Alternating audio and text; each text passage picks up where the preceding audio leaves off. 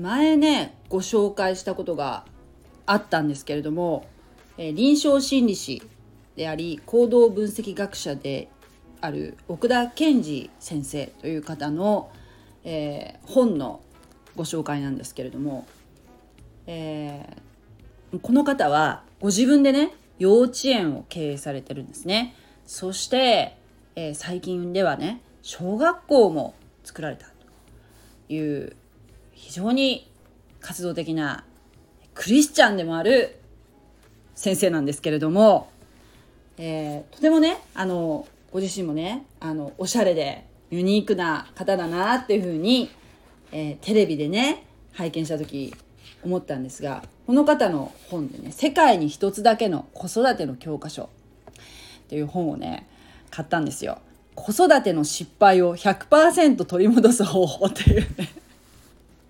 本なんですけどもはい。このね、帯にはね、こういうふうに書いてあるの。10歳までの子育てに悩む方へ。っていうね。えー、こんな接し方をしていませんか？褒めて育てればいいと思い込んでいる。子供の言った言葉にいちいち付き合う。子供が傷つかないように配慮してしまう。ね。難しいですよね、子育てっていうのは。もうね、私もね、子育てをしましたけども、もうね、はるか昔、はるか昔っていうかもう、10歳までにこの本に出会えていたらってもう10歳の時はもうねまだね この本うちの子が10歳の時にはこの本ありませんでしたけれどもはいうちの子はねもうねちょっとね難しい子だったんですね。ちょっと今はねあえて言いませんけどまたねいつかね話すことがあるかもしれませんけど非常、まあ、女の子だったんですけどとてもとても、えー、難しい子でした。私もねあのー、私はね子供一人しかいないのでね、まあ、下手くそな子育てでしたよ。今思うと。本当に下手くそでした。その時のね私ねこのまだねその子供を産んだばかりの時の私にこの本をプレゼントしたい。本当そう思いますね。であのまあひょっとしたらね子育てにねあの悩んでるお子さんあのお子さんのね扱いに悩んでる方。一回目をね非常に読みやすいです。あの字も大きいしね。あの、まあ、試しにね読んでねあの参考になさったらいいんじゃないかなっていうふうに思ったんですけれどもあのこの方は自閉症のお子さんをですね療育する小さい時の方がいいそうですやはり。そしてね、えー、まあその、まあ、心を鬼にするっていうとあれですけれどもねそのやっぱ小さい時に、えー、きちっとねその方向性をね方向づけをしてあげるということでその子が大きくなって、えー、仕事をしてちゃんと社会で仕事をすることができるようになる、えー、可能性がやっぱり出てくるわけですね。えー、その障害の程度にもよるしもう人によるんですけど人によるんだけどもただ私が思うに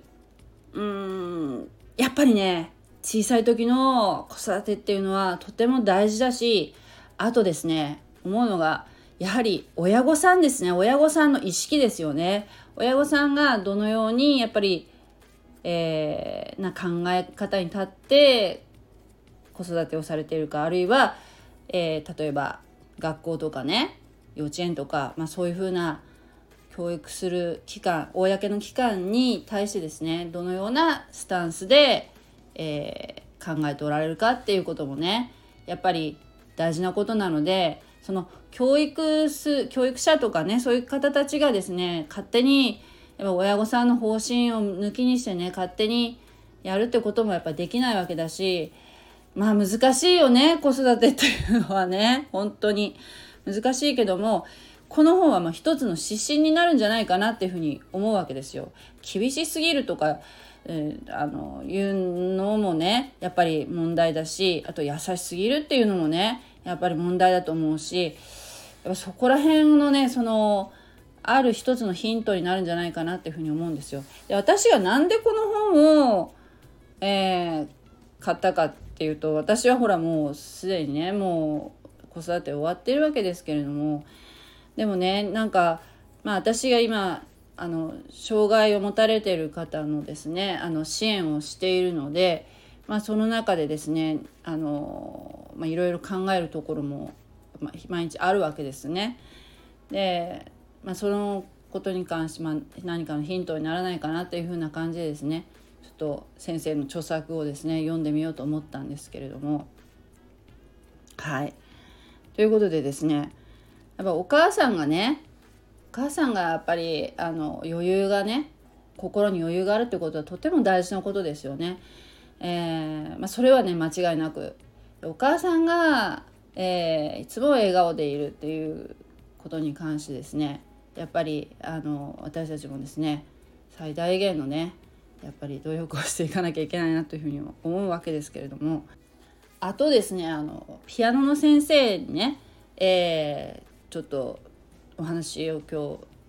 日伺ったんですけれどもやっぱりあのピアノの先生という方もね職業の方もやはり子どもさんをねたくさん扱われるわけですよね。で指導されるわけですよね1対1でね。そしたらやっぱそのお子さんにもいろいろいろんなタイプがいらっしゃるそうで例えば、えー、練習してこな明らかに練習してきていないっていうことについてですねやっぱ先生としてはちゃんときちっと指導しなきゃいけないわけですけれどもただその先生が何にも言う前からもう泣く子もいるらしいんですよ。自分が練習してきて弾けしてきてないっていうことに関して、えー、何にも言われてない先生に言われる前からも泣く子がいるそういう子に対してですねやっぱり、えー、何というふうに言葉かけしたらいいかっていうふうなこともねやっぱり悩まれるわけですね。やっぱ泣かれたらほら言えなくなるわけじゃないですか。なかなか言いづらいでしょ？ああるいはもうねこう言われてもね全然平気っていうか大丈夫な子もいるいる体勢のある子もいれば、えー、まあ何か言われたらもうすぐへこむ子もいれば言う前から泣く子もいれば。けどほらやっぱりその親御さんのやっぱ考え方もあるからね。やっぱり先生とももやっぱり言葉かけっていうのはすごく悩まれるっていう話でね。でその先生にねこの本をねちょっとご紹介したんですけれどもね。先生もなまあ難しいよね。先生もねちゃんとあのお子さんをね育てられてる方だからね。あれなんだけど。まあ難しいですよ。よそのお子さんっていうのはね。自分の子だって難しいからね。でも自分の子に対してやっぱそのいくら言ってもその親に言われてもね全然ほら答えない子もいるじゃないですか。人によってはね。逆にほら学校とかそういう社会の外の人に言われることによって気づくっていうね。そそういう外で言われたことは割とこう素直に受け止めるけれども親から言われたことは全然聞かないっていう人もいますよね。うちの娘のことですけど。まあだからね大人になってじゃあその伸びしろがあるかって言ったら自分のことを考えると私はねあの非常に覚醒の遅い人間だったので社会に出ていろいろ常識を覚えたっていうね教えられたっていうことはね多々あるのでやっぱ社会に出てからねまあいろいろ恥をかいたり教えられ先輩に教えられたりしてこうえ、学んでいくっていう部分も非常に大きいと思うのでですね、まあ、あの子育てに失敗したっていうふうに嘆くわけではなくてそのその人自身がその子供が社会に出ていくことによってねまた学ぶっていうこともね成長するっていうこともたくさんあると思うので、まあ、あまり悲観することもないと思うんですけれどもとにかくですね小さい子の時のねやっぱり対応っていうのはねやっぱりねとてもねやっぱ大事なんだなっていうことをねつくづく思うしもう一回やり直せるんだったら私もう一回育てたいなと思うんだけど。その夢は叶うかどうか分かりませんけどね。はい。あの本当に私もね孫が欲しい。孫がねいる方が羨ましいですね。まあそれはねまあ神様しか分かりませんけどね。うん、ということで、えー、子育てのちょっとお話でした。はい。ありがとうございました。God bless you.